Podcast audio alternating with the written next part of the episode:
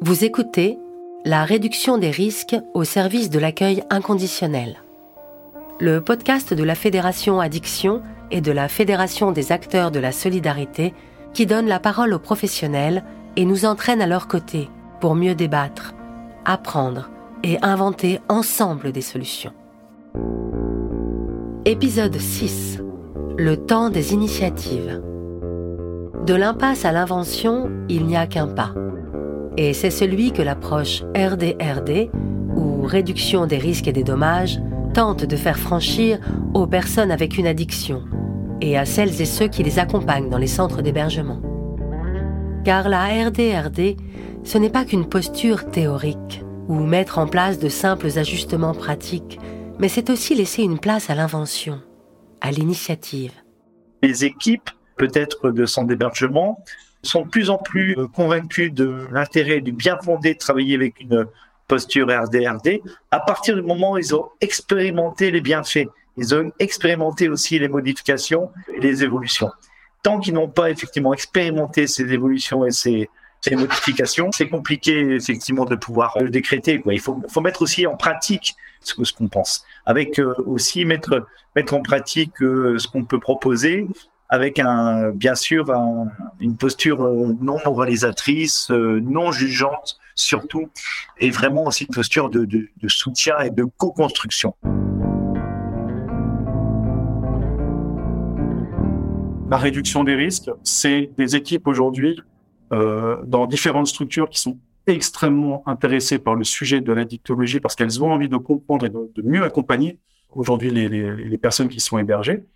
Et force est de constater que oui, ça, ça, ça donne des résultats. Maintenant que ces travailleurs sociaux ou que ces personnes professionnelles euh, savent un petit peu quels, sont les enjeux, qu'est-ce qui est un petit peu l'addiction, on, a du coup euh, une, une, sensibilité en fait de ces travailleurs, de ces professionnels, qui est très utile aujourd'hui dans le cas des accompagnements. Et ils se mobilisent beaucoup plus. Et c'est là en fait où il y a un vrai résultat sur l'accompagnement lui-même. Parce que généralement, dans certaines structures, on a pu constater qu'on nous appelait faire une intervention sur euh, une problématique, sur, sur une personne. Force est de constater que parfois, ça fait tellement peur, on connaît tellement pas, en fait, qu'on nous le remet dans les mains. Et ensuite, c'est vous vous débrouillez, vous faites l'orientation, vous faites tout. Alors qu'à la base, c'est quand même à la structure de faire aussi le travail d'accompagnement. Mais ça fait tellement peur et c'est tellement pas compris que du coup, euh, il est un peu ballotté, euh, le suivi. Et lorsque nous, on fait nos entretiens et qu'on continue à faire notre boulot à côté, bah, dès qu'on est parti, en fait, il n'y a pas de continuité de prise en charge au sein de la structure. C'est là en fait où il y a eu un réel changement. C'est-à-dire que maintenant, ça ne fait plus peur, on essaye de comprendre, on a envie d'accompagner, et du coup, on fait des orientations et on est, on sur du double travail qui a, qui a une vraie utilité, un vrai travail complémentaire et surtout pluridisciplinaire.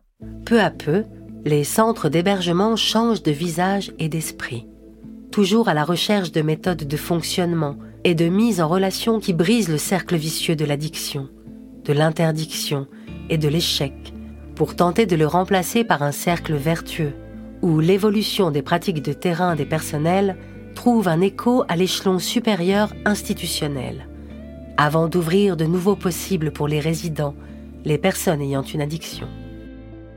Ça a été toute une discussion entre les différents professionnels et euh, les locataires sur place pour mais quelle solution on va trouver pour bah, que chacun s'y retrouve? Si on interdit totalement, bah il y a plus personne qui va venir dans l'espace collectif. Et du coup, au final, c'est les usagers et le truc page qui ont trouvé une solution qui a super bien fonctionné pour les espaces collectifs. Oui, parce que bah, ont consommé, bah, on peut consommer de l'alcool, mais ils nous ont consommé de l'alcool dans, dans, des gobelets. Pas les canettes dans les mains, euh, et puis ça, c'est ce qui est normal. C'est des endroits communs, c'est pour tout le monde, on est tous en même panier. Et euh, bah, justement, on est là pour s'en sortir, on n'est pas là pour euh, bah, s'enfoncer on est là, bah, vous êtes là pour nous aider, justement, pour nous épauler, pour nous sortir un peu du, voilà, de la mouise. Mais après, il faut que tout le monde mette euh, de l'eau dans leur pain. Voilà. Il faut que tout le monde participe à la même, euh, surtout le respect. Respecter tous les voisins, même les amis qu'on ressort chez nous, bah, qui, qui respectent les locataires qui habitent dans le bâtiment. Et rien que de travail pour arriver à cette question du on prend pas la canette dehors, on le met dans un gobelet, etc. Ça a permis d'aborder énormément de discussions autour de ça. C'est euh, bah, celui qui est trop bourré, qui commence à gueuler après tout le monde. Bah, au bout d'un moment, on doit bah écoute, est-ce que tu peux monter? Parce que là ça gêne tout le monde. Va te reposer chez toi, va récupérer.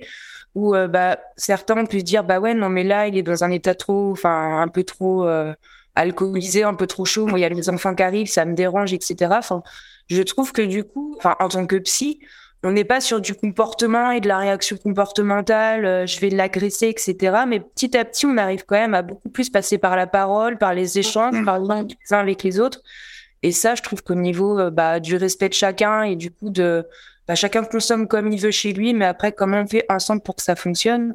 La RDR invite à renouer une action et une réflexion commune, avec son lot d'initiatives, qui sont autant de petits cailloux pour retrouver le chemin de l'autre et vers soi. Les types et les résidents ont travaillé sur une manière de gérer leur consommation de moins se, se, mettre en danger, de consommer autrement et d'apprécier éventuellement certaines consommations. Il y a eu euh, du coup un test qui se répète d'année en année sur les fêtes de fin d'année par exemple, où euh, les, les, résidents ont pu faire part d'idées et, de, et du coup de mettre en place par exemple du vin sans alcool euh, durant le repas de fête de fin d'année, mais également des cocktails qui sont créés. Et du coup, il y a tout un travail autour de la maîtrise pour éviter les regroupements dans les chambres sur les périodes de fête où c'est un peu compliqué. Et du coup, des consommations massives et des mises en danger pendant ces fêtes-là. On a évolué, on a travaillé, on a inventé, on a testé, on a testé plein de choses. Hein. Et puis, il faut se dire aussi que les résidents entre eux, ils ont une capacité énorme euh, de développer des choses aussi. Et on a eu, à certains moments, des groupes très solidaires. On parlait tout à l'heure de conso dans les chambres. Et euh, effectivement, on n'écoute pas certains petits regroupements de temps en temps.